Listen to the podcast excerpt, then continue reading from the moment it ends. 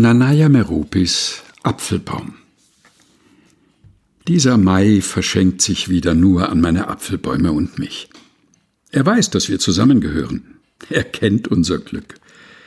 Es ist der erste warme Tag des Jahres, der den Apfelblütenduft so intensiv entfaltet. Nichts mehr hält mich zurück. Ich rieche ihn. Er lockt mich unwiderstehlich an. Bald sitze ich auf der Wiese, an den größten meiner Apfelbäume gelehnt. Er hat schon auf mich gewartet. Ein sanfter Wind weht durchs Gezweig und mein ergrautes Haar. Dicht vor mir steckt eine Biene ihren Rüssel in die mit zartem Rot umrandete weiße Blüte. Sie dirigiert ein Konzert der unzähligen Blütenbestäuber in der Krone.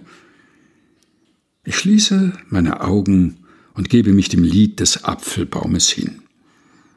Der schwere Duft gemischt mit dem Schweiß des Stammes und dem Parfum der Blüten berauscht mich. Stundenlang sitze ich. Diese jährlichen Maitage auf der Apfelwiese versprühen ein unbeschreibliches Glücksgefühl, das ich in mich aufnehme. Allem Materiellen entsagt, stimme ich in das Konzert des Baumes ein. Nanaya Meropis Apfelbaum Gelesen von Helga Heinold. Aus Lebenslichtspuren.